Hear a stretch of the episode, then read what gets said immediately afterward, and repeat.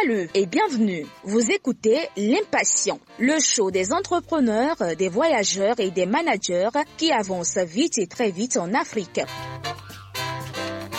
Avancer ne veut pas dire réussir à tous les coups, c'est aussi échouer, mais échouer de l'avant. Ici, nous discutons des échecs et des conseils pratiques qui marchent sur l'argent, la santé, l'entrepreneuriat et l'amour. Vous voulez aller vite et très vite, ici, vous allez savoir comment y arriver.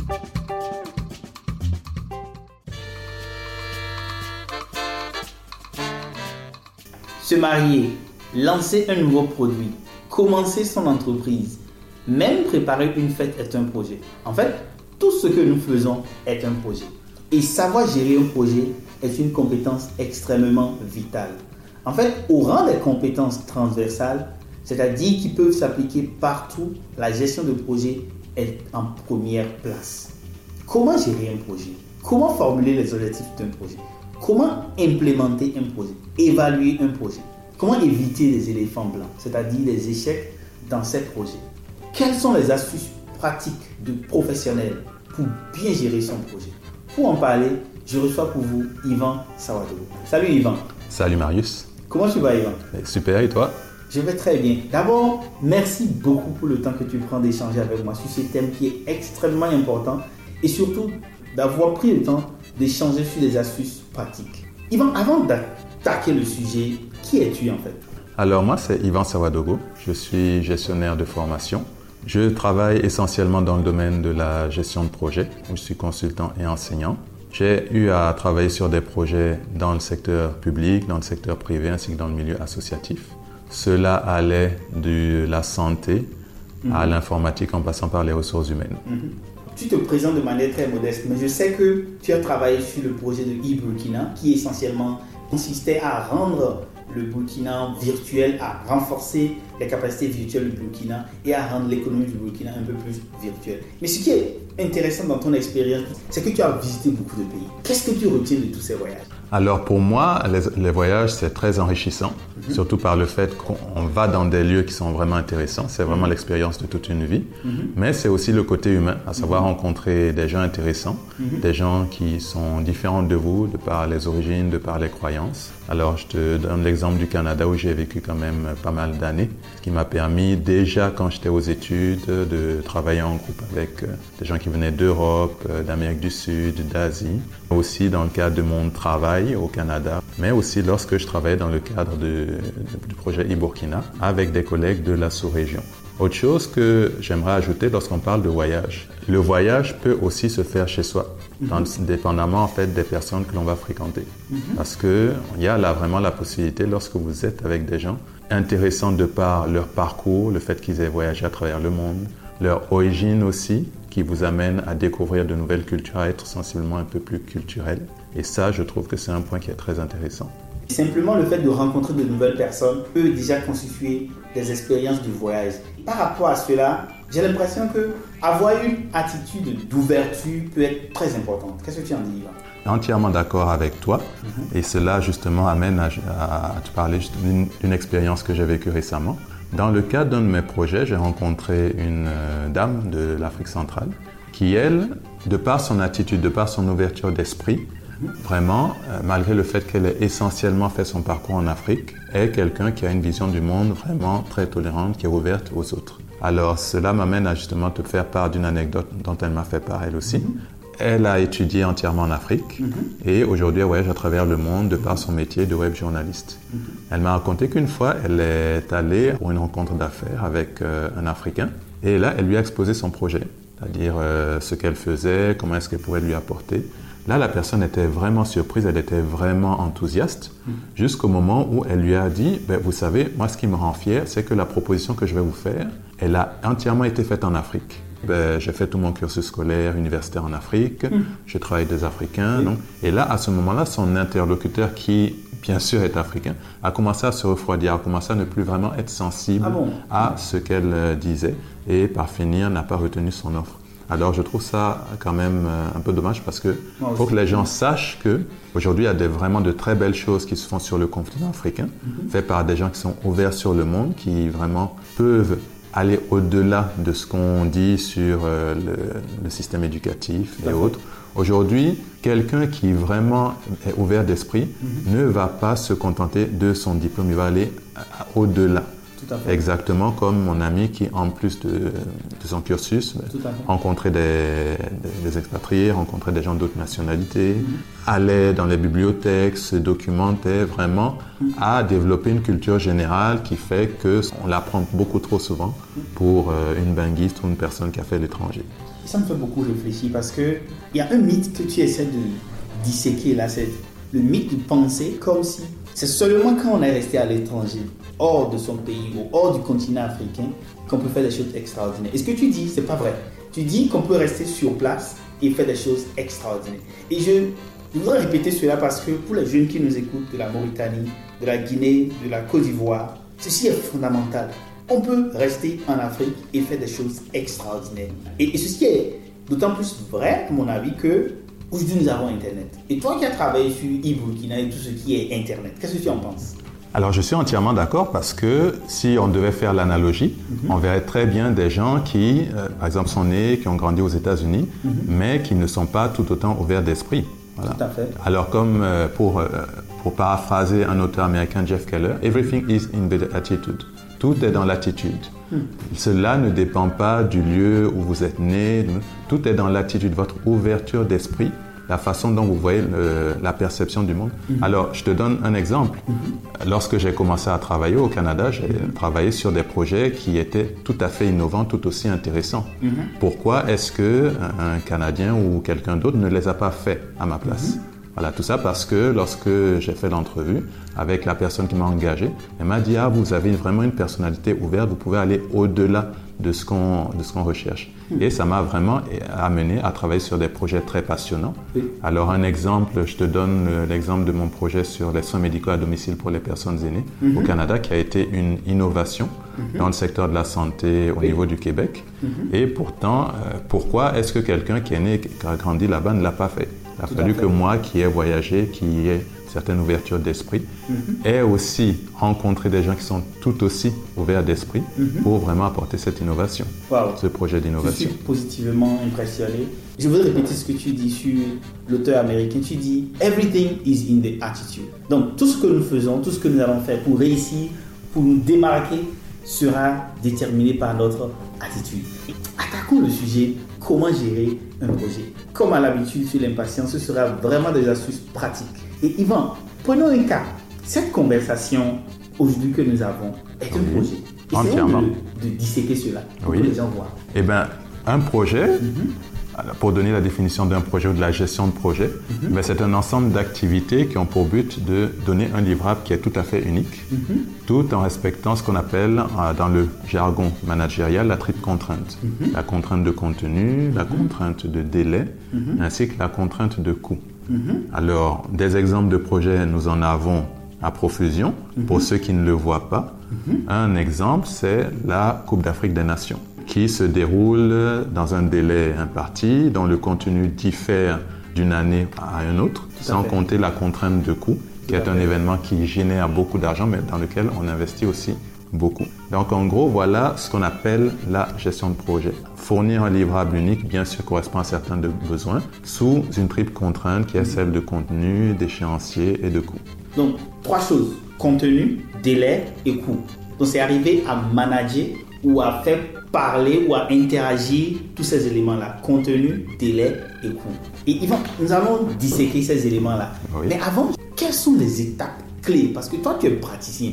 Alors évidemment, l'étape la plus cruciale au début, une étape que beaucoup de gens négligent parce qu'ils sont toujours envie d'aller dans la planification, dans l'exécution, c'est avant tout l'identification des besoins. Des exemples qu'on voit souvent dans les projets de développement, ce sont des projets que les gens vont faire parce qu'ils ont eu une opportunité de financement ou parce que l'objectif ou le besoin est relativement vaste alors que euh, le besoin n'est pas du tout identifié ou mal identifié. Mhm. Je te donne un exemple. Lorsque j'étais aux études, j'ai côtoyé des, élèves, des étudiants ingénieurs qui sont venus faire un projet au Burkina qui consistait à transformer les écorces de riz mhm. pour en faire du, euh, du combustible. C'est-à-dire, au lieu que les gens aillent couper les arbres, faire la déforestation, on utilisait les coques de riz pour faire des combustibles. En fait, quand on voit le projet, il est bien, il est super et tout, tout, tout.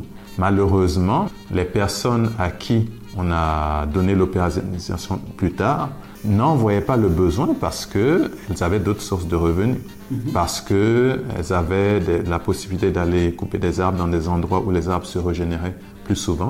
Donc, votre projet, le fond de votre projet peut être très intéressant, mhm. mais si les personnes cibles, les personnes qui doivent en bénéficier ne s'intéressent pas, je dirais que c'est malheureusement du temps dépensé, de l'argent dépensé. Mhm. Donc, trop souvent, on n'identifie pas bien le besoin.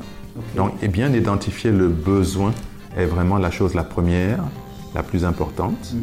Prendre du temps pour faire l'initiation, la planification. Mhm. Comme je le dis, quand, surtout dans les pays en développement, quand on fait les projets, immédiatement, on a de l'argent, on se lance dans l'exécution. Ce qui arrive dans plus de 60% des cas, c'est qu'on se retrouve à dire ah on a oublié telle chose, on a oublié telle chose, puis là la phase d'exécution qui devait être la plus courte se retrouve à être la plus longue. Et malheureusement, les gens pensent qu'en prenant du temps pour planifier, ils perdent du temps, alors que non. Plus vous prenez du temps pour bien planifier, plus vous gagnez du temps dans l'exécution de votre projet. Ce que tu dis me fait penser à une phrase que j'aime beaucoup, c'est échouer de planifier, c'est planifier l'échec. Je suis entièrement d'accord. Donc, premièrement, dans les étapes de gestion du projet, il faut clarifier les objectifs. Ensuite, tu dis qu'il faut passer du temps pour la planification. Est-ce qu'il y a d'autres étapes? Lorsqu'on parle d'objectifs, on parle des objectifs SMART, mhm. spécifiques, mesurables, atteignables, qu'ils soient réalistes et bien définis dans le temps, au même mhm. titre qu'un projet. Mhm. Lorsqu'on est dans la phase de la planification, on planifie le temps, on planifie aussi notre budget, on planifie aussi les ressources qui vont nous permettre de réaliser ce projet. Personnellement, lorsque je fais de la gestion de projet, j'identifie trois types de ressources. Les ressources humaines, c'est-à-dire les gens avec qui vous allez travailler, les ressources matérielles et aussi euh, tout ce qui est ressources financières. Alors, je donne un exemple. Moi, je suis dans un club d'art oratoire où on organise souvent des concours de discours. Alors, on a comme ressources humaines toute l'équipe qui est composée des juges, des chronomètres, de ceux qui doivent aussi être le maître de cérémonie. Mhm. On a dans certains cas les ressources financières qui permettent de financer l'activité, mhm. comme par exemple des droits d'entrée, mhm. mais aussi des ressources à caractère matériel, comme les cadeaux qu'on va donner aux gagnants. Un, on appelle ça en anglais lutrin, qui permet à l'orateur de, de bien être devant pour donner son discours de manière efficace, sans aucun problème. Mhm. Donc cela fait trois types de ressources. Cela se retrouve aussi dans des domaines aussi spécifique et précis que le domaine informatique. Mhm. Ou dans l'informatique, on a besoin de ressources matérielles qui mhm. sont le hardware, les disques durs, les serveurs. Mhm. On a nos ressources humaines qui sont autant nos parties prenantes, ceux, les, les, clients finaux du projet, que ceux qui, avec qui on travaille, que ce soit les programmeurs, les développeurs, les spécialistes en sécurité. Et bien sûr, les budgets qui sont associés pour payer toutes ces ressources. Ce que tu dis est intéressant parce que tu permets de voir les différentes ressources à utiliser. Quand tu regardes les ressources humaines, matérielles et la troisième ressource que tu as abordée, c'est financement. financement, laquelle est la plus importante? Pour moi, ce sont les ressources humaines. Mhm. Pour moi, ce sont les ressources humaines parce que nous travaillons avec des hommes, il faut les motiver. Le chargé de projet, c'est comme un chef d'orchestre. J'aime mhm. souvent donner cet exemple auprès de mes étudiants. Mhm. C'est le chef d'orchestre qui harmonise la symphonie. Dans un orchestre, vous avez le tam-tam, je donne un exemple comme ça, le trompettiste, le bassiste. Toutes ces personnes qui ont un background totalement différent se mettent à jouer une chanson en totale harmonie. Hmm. Et ça, c'est vraiment très important. La difficulté qu'on a souvent, c'est que lorsqu'on a, je vous donne un exemple, un mhm. juriste, un médecin ou bien un sociologue, mhm. ils parlent tous un langage différent du fait de leur parcours académique. Vous mettez un juriste avec un médecin, ce que le juriste dira, le médecin ne le comprendra pas et vice-versa. Mhm. Donc cette capacité en fait, de motiver les gens à travailler pour un objectif spécifique, à aplanir les difficultés, à trouver les solutions, c'est vraiment le plus gros défi que moi, en tout cas, j'entrevois lorsqu'on gère les projets. Et cela vraiment dans tous les domaines. Dans tous les domaines. On parle de l'informatique, des ressources humaines, mais aussi du domaine de l'agriculture, par exemple. Donc, la ressource humaine est la plus importante. Et cela me fait penser à une conversation que j'ai eue récemment sur le networking et sur l'impatient où l'invité me disait une personne est un médicament un réseau est une pharmacie. Pour dire que les personnes sont extrêmement importantes pour régler des problèmes et pour faire avancer. Et plus important, tu parles de la question de motivation. Et on sait que l'argent seul ne motive pas les gens. Donc si nous travaillons dans des équipes et que les personnes ne sont pas motivées, ça peut nuire à nos projets. Il est extrêmement important de pouvoir bien gérer ces ressources humaines. Quels sont les chemins critiques ou les endroits où il faut faire très attention quand on gère un projet? Pour moi, un projet, il faut être sur vos gardes tout le temps, tout le temps. Tout le temps Tout le temps. C'est comme du lait sur le feu. Ah oui, entièrement, parce que vous ne savez pas à quel moment peut. J'ai parlé tout à l'heure de la triple contrainte. Mhm. À un moment, si au niveau du contenu il y a un dépassement, vous devez vous arranger pour faire un arbitrage entre ce qu'il reste, à savoir les coûts, les délais. Si vous avez un dépassement au niveau des coûts, vous devez faire un arbitrage entre le contenu et les délais. Mhm. Mais je dirais que c'est essentiellement la phase de suivi qui est tout aussi importante. Mhm. Parce que c'est vrai que lorsqu'on planifie, c'est important. L'exécution, mais lorsqu'on exécute, lorsque les gens se rendent compte que c'est en train de prendre forme, il commence à y avoir un peu de relâchement. D'où l'importance de vraiment maintenir ce qu'on appelle en anglais stakeholders engagement, c'est-à-dire la motivation des parties prenantes, dans le but de faire avancer les choses pour réduire les écarts qu'il y a au niveau de la performance de votre projet, réduire les écarts au niveau du contenu, faire en sorte que les gens soient toujours au fait du contenu. Je donne tout simplement un exemple. Au fur et à mesure que vous construisez une maison pour vous, votre femme est en voyage pendant toute la construction de la maison. Puis un beau jour, vous lui dites, ah, ça a avancé et tout, vous l'amenez rencontrer, là, vous dites, pourquoi dans la cuisine, il manque telle ou telle chose? Oui. Ah, si j'avais été là, ceci, cela. Donc, vous voyez très bien que comme, comme je viens de le dire, hein, la gestion de projet, vous devez le suivre de manière régulière. Et, et ce que tu dis qui me plaît là, c'est comment s'assurer que les parties prenantes sont encore engagées. Cela suppose identifier clairement ces parties prenantes. Donc, celui qui gère le projet, donc quel que soit le projet que vous gérez, il serait utile de se poser la question qui sont les personnes les plus importantes pour que le projet soit un projet à succès?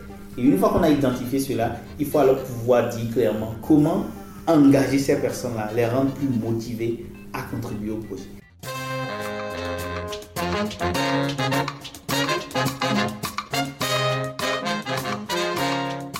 Merci d'écouter l'Impatient Podcast. Moi aussi, j'écoute très souvent les conversations de Marius et j'adore le faire. Si vous aimez ceci, vous allez certainement adorer ces livres et les gadgets actuellement en vente. Le nombre disponible est limité, donc allez vite prendre le vôtre. Ceci peut être votre manière de soutenir les heures de travail de l'équipe qui produit cette émission. Faites comme moi, procurez-vous votre livre en audio ou papier et l'un des gadgets sur l'impatient.com slash boutique.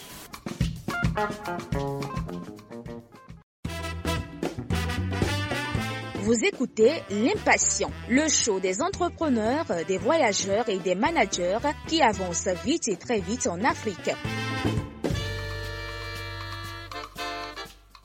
Je voudrais qu'on fasse un focus en Afrique. Quand tu as fait le tour du monde, Canada, etc. Quand j'ai un projet en Afrique, est-ce qu'il y a d'autres problèmes ou d'autres dangers auxquels il faut être très attentif? Alors la gestion de projet dans les pays en développement, plus particulièrement en Afrique, a aussi ses défis. Ok Voilà. Donc euh, les défis avant tout, je dirais que ce qui m'a surpris, disons pas surpris, mais qui m'a quand même interpellé, qui a posé à mon niveau certains défis, c'est la gestion de tout l'aspect culturel. Parce que euh, la gestion de projet ayant, étant une discipline euh, plus à caractère managérial, sciences de gestion, on nommait souvent les facteurs à caractère culturel voilà, lorsque on gère, on fait du management. Voilà. Et ça, c'est encore particulier dans ce qu'on appelle les pays en développement, qui, euh, en fait, dans lesquels on n'a pas développé toutes ces théories managériales et tout. Donne-moi des exemples, Yvan. Voilà. Des exemples pratiques. Alors, je te dirais qu'un des enjeux, c'est l'enjeu de la motivation, mais plus particulièrement la motivation financière. Oui. Et ça, ça se voit euh, beaucoup dans les projets en développement, parce qu'il y a des moments où on se retrouve obligé de motiver financièrement des bénéficiaires, en fait. Parce que lorsqu'on parle de projet, surtout en projet de développement, les gens voient un bailleur de fonds derrière, un partenaire, ce qu'on appelle les partenaires techniques et financiers, les PTF. Généralement, euh, une un organisme étranger, caractère bil- bilatéral ou multilatéral, Oui. coopération de tel ou tel pays. Donc les gens voient une opportunité quand même d'avoir sur un certain laps de temps une euh, rémunération à caractère pécuniaire. Donc je vous dirais que ça, c'est l'un des premiers défis. Et l'autre chose aussi, c'est que lorsque le projet est fini, lorsqu'on passe à la phase opérationnelle, c'est la gestion du changement. Un élément important, c'est que un projet apporte un changement. Avec un projet, vous passez d'une situation A à une situation B. Certaines personnes vont gagner, d'autres vont entre griffes perdre. Je, je dis bien entre griffes, parce que pour eux, c'est comme une certaine perte de certains avantages. Et là, il faut vraiment penser gagnant-gagnant. Mhm. Expliquer à quel point ce projet-là est bénéfique à l'ensemble des parties prenantes. Et je terminerai en disant aussi que la gestion du temps mm. est tout aussi un défi parce que surtout lorsque vous travaillez dans de gros projets dans lesquels les États sont impliqués, je parle, euh, ça peut être autant au Burkina qu'en RDC mm-hmm. ou au Tchad, lorsqu'il y a des procédures qui sont en lien avec le gouvernement, ça peut prendre beaucoup de temps. Moi, je veux être l'avocat des entrepreneurs. Mm-hmm. Et je dirais, même d'un point de vue entrepreneurial, ce que tu dis est applicable. Parce que si je suis un preneur, je design, j'élabore un nouveau produit, je dois tenir compte de la sensibilité culturelle. Je donne un exemple. Dans les pays européens et dans quelques pays africains, les paiements par carte sont tellement avancés. Mais chez nous, souvent, les gens préfèrent l'argent liquide. Si vous vendez un bien, le client veut vous payer seulement quand il a vu son bien avec ses deux yeux. Donc, en tant qu'entrepreneur, il faut tenir compte de cette sensibilité un autre aspect, c'est la gestion du temps, comme tu as abordé. C'est le fait que les collaborateurs peuvent ne pas être ponctuels et cela peut affecter votre cycle de production ou de fourniture du service. Un exemple, vous avez donné un rendez-vous à un prestataire qui vous fournit l'input A, qui sera transformé par vos services en produit fini C, et ce prestataire vient en retard. Et ça, je ne dirais pas qu'ailleurs il n'y a pas de retard. Mais le problème en Afrique, de ma petite observation, c'est que les retards sont accentués et les retards ne sont pas expliqués à l'avance. Du genre, on ne te dira pas, ok, je serai en retard sur la livraison, mais on te dira à quelques heures avant, désolé, on a eu des problèmes. Et je pense qu'en tant qu'entrepreneur, il faut intégrer cette flexibilité-là en matière de gestion de ces projets, en matière de lancement de ces initiatives. Qu'en penses-tu, Yvan? Alors je suis entièrement d'accord parce que ça prend quand même d'avoir un certain comportement à caractère stoïque. Parce que vous, vous êtes entrepreneur, comme tu le dis. Vous menez un projet, vous avez dit, par exemple, à telle date, il faut que j'ai fini telle ou telle chose. Il suffit qu'il y ait quelques retards pour que tout cela soit chamboulé. Cela vous amène à faire des, calculs supplémentaires, cela amène aussi une source de stress. Le travail de chargé de projet, de gestionnaire de projet, pour moi, c'est un boulot extrêmement passionnant c'est un travail aussi qui comporte une certaine dose de... Il faut beaucoup anticiper, il faut beaucoup être sur ses gardes parce que vous allez avoir des, des montagnes russes au niveau de votre cœur. Mais il n'en demeure pas moins que c'est un travail que je trouve passionnant parce que quand vous travaillez en gestion de projet, ben, vous créez de nouveaux produits, vous amenez de l'innovation. Autre chose aussi, c'est dans le volet humain. Je vous donne l'exemple des projets que j'ai eu à faire en santé. Il y a des moments où vous amenez du sourire sur le visage des gens. Et ça, c'est vraiment intéressant. Il y a cette satisfaction-là. Il y a aussi, quand les gens vous voient, quand les gens voient que vous êtes chef de projet, les gens se disent waouh, parce qu'ils savent très bien que c'est un travail, je ne dirais pas stressant, mm-hmm. mais dans lequel vous devez gérer de la complexité, mm-hmm. gérer de la planification, gérer des imprévus, mm-hmm. voilà, dealer avec toutes sortes de choses. Et moi, je dirais que ce qu'il faut retenir, c'est vraiment avoir une attitude à caractère stoïque être toujours sur ses gardes mhm. et aussi cultiver une certaine euh, attitude en disant ben, telle ou telle chose peut arriver, comment est-ce que je fais? Tout faire pour ne pas trop s'inquiéter. Et ça, ça me fait penser d'ailleurs à un, livre de Dale Carnegie qui s'appelle How to Stop Worrying and Start Living, qui vraiment, en fait, vous permet de vous dire ben, qu'est-ce qui peut arriver de pire? Hmm. Voilà. Parce que lorsque vous êtes euh, en gestion de projet, il y a aussi un volet qui s'appelle la gestion de risque, mhm. dans lequel vous faites un peu un calcul de probabilité de tous les événements hmm. qui peuvent affecter positivement ou négativement votre projet. Quand vous êtes face à des difficultés, de mon expérience à gestion de projet, gardez toujours à l'esprit qu'il peut aussi y avoir de très bonnes opportunités. Mhm. Des choses que vous n'anticipez pas mais qui peuvent booster votre projet. Hein. Je donne l'exemple lorsque je travaillais en, dans mon projet d'innovation en santé. Mhm. Il m'arrivait, en dehors de mes heures de travail, d'aller à des activités de réseautage, des conférences. Et lorsque je parle un peu du projet, des bénéfices que cela va, apporter, cela m'a ouvert des portes pour euh, des, possibilités de financement. voir dans les difficultés des opportunités. Mhm. Voilà. Quand j'y pense, je souris parce que le climat aussi est important en Afrique. La pluie, et on est dans un pays sahélien, la poussière, et tout ça peut affecter la gestion de projet. Dans le sens, par exemple, de la pluie où vous avez des difficultés à déplacer vos inputs, à déplacer votre marchandise. La poussière, parce qu'il va poser un problème de maintenance et de, de, de l'attractivité de votre lieu pour satisfaire le client. Donc il y a tous ces paramètres qu'il faut intégrer quand on gère des projets. Yvan, je vais te demander, quelles sont les erreurs que commettent les gens en matière de gestion de projet? Parce que si on connaît les erreurs, mhm. on peut les éviter, à mon avis. Alors, je, dirais que trop souvent, d'ailleurs ça, ça me fait penser au fait que dernièrement, j'ai participé à un, comité sélection de projets pour entrepreneurs. C'est que trop souvent, on pense que le projet qu'on va amener va apporter des bénéfices immenses, importants. Beaucoup de gens ne se demandent pas, ne se posent pas la question, est-ce que ce que je veux faire n'existe-t-il pas déjà? Surtout dans le domaine de l'entrepreneuriat, de l'auto-emploi où on a des jeunes qui disent Ah ben moi je vais faire une ferme avicole, je vais faire ceci, je vais faire cela. Après ils se rendent compte qu'il y a déjà plein d'autres personnes qui font la même chose. Cela ne t'empêche pas de te dire qu'est-ce que je vais apporter de nouveau? Et de se focaliser, comme je dis, de se focaliser sur les besoins. On voit trop souvent des entrepreneurs qui se lancent en entrepreneuriat parce qu'ils veulent développer le produit qui, selon eux, va révolutionner. Certaines personnes aussi se lancent en entrepreneuriat pour satisfaire leur ego, pour se dire je veux créer un produit, c'est moi qu'on va voir, sans pour autant se poser la question de qui va, qui aura vraiment besoin de ton produit. C'est à des gens que tu vas les vendre, pas à toi-même. Donc euh, le fait de savoir si votre produit existe déjà ou non, la ressource la plus importante pour moi, ce sont les ressources humaines autant vos clients que votre équipe. Avoir une très bonne capacité de leadership, savoir motiver, travailler en équipe, être à l'écoute aussi. Mm. Avoir aussi le sens critique, c'est-à-dire avoir la capacité de faire la différence entre les opinions et les faits. Ça, c'est très, très important. Mm. Et je termine en disant, c'est un boulot très passionnant qui amène un certain lot de stress, mais que je continue à maintenir comme étant un boulot très passionnant. C'est la capacité que vous avez de rester en santé, de vous ménager. Mm. Voilà, très important. On est en train de parler de gestion de projet. On a touché la santé, on a touché les transports, on a touché la gestion des ressources humaines. Je pense que tu confirmes ce qu'on disait au début que la gestion de projet, savoir gérer un projet mhm. est une compétence transversale. Donc, si nous sommes un entrepreneur, si nous sommes un gestionnaire de projet, nous devons nous ménager, n'est-ce pas? C'est ce que tu dis. Oui, pour moi, l'entrepreneur, c'est aussi un gestionnaire de projet jusqu'à un certain niveau. Parce que s'il a appelé à grandir, mhm. il ne va pas développer un, deux projets, mais il va en développer des dizaines et sur une longue période de temps. Cela implique des efforts.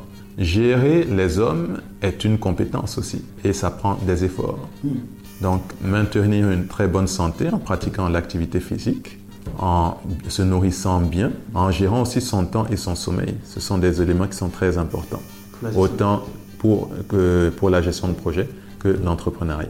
Quels sont les outils ou logiciels, et peut-être gratuits, qu'on peut utiliser pour gérer ces projets? Des outils relativement simples, ben, c'est un calepin et un carnet de, notes, un, carnet de notes et un bic. Pour gérer un projet, vous avez juste besoin de, savoir écrire, de savoir faire des croquis et tout. Parce que dans la phase d'élaboration des besoins, il y a un outil que j'aime utiliser qui est le mhm. mind mapping. Je me mets à tracer mhm. des concepts, des tableaux, etc., etc. Cela vous permet d'avoir, de visualiser vos idées et de pouvoir le conceptualiser un peu plus votre projet. Hmm. Aujourd'hui, nous sommes à l'ère du numérique.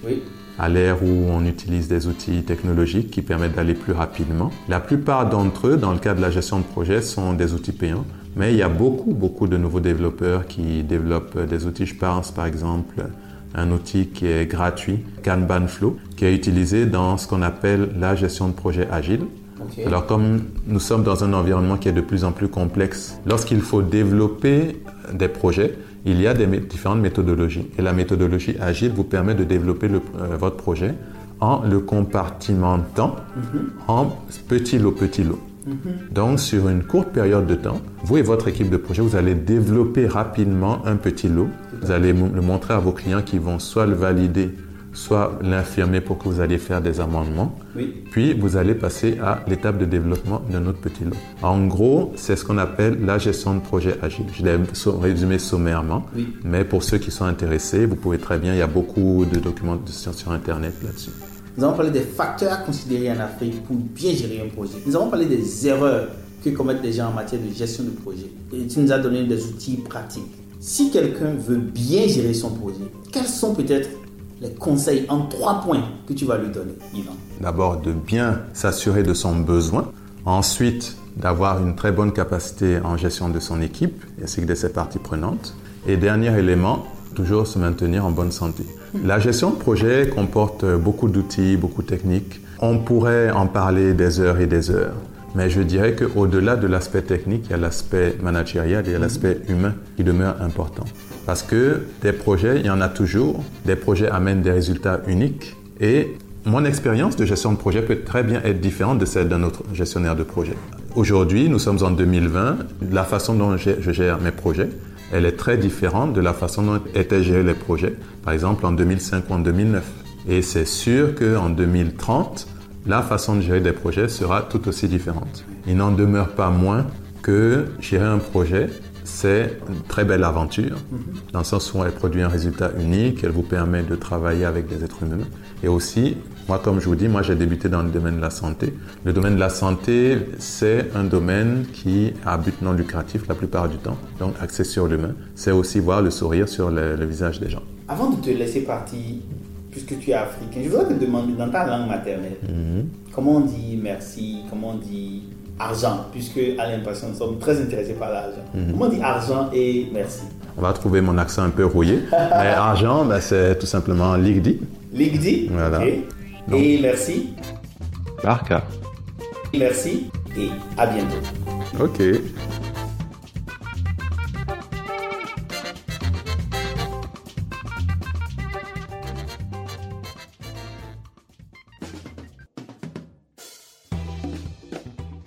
D'avoir écouté L'Impatient, le show des gens qui avance vite et très vite en Afrique. Si vous avez aimé, partagez, car partager, c'est grandir ensemble. Et rendez-vous sur l'impatient.com pour d'autres épisodes et bénéficiez gratuitement d'autres conseils pratiques. Sur ce, à bientôt sur www.l'impatient.com.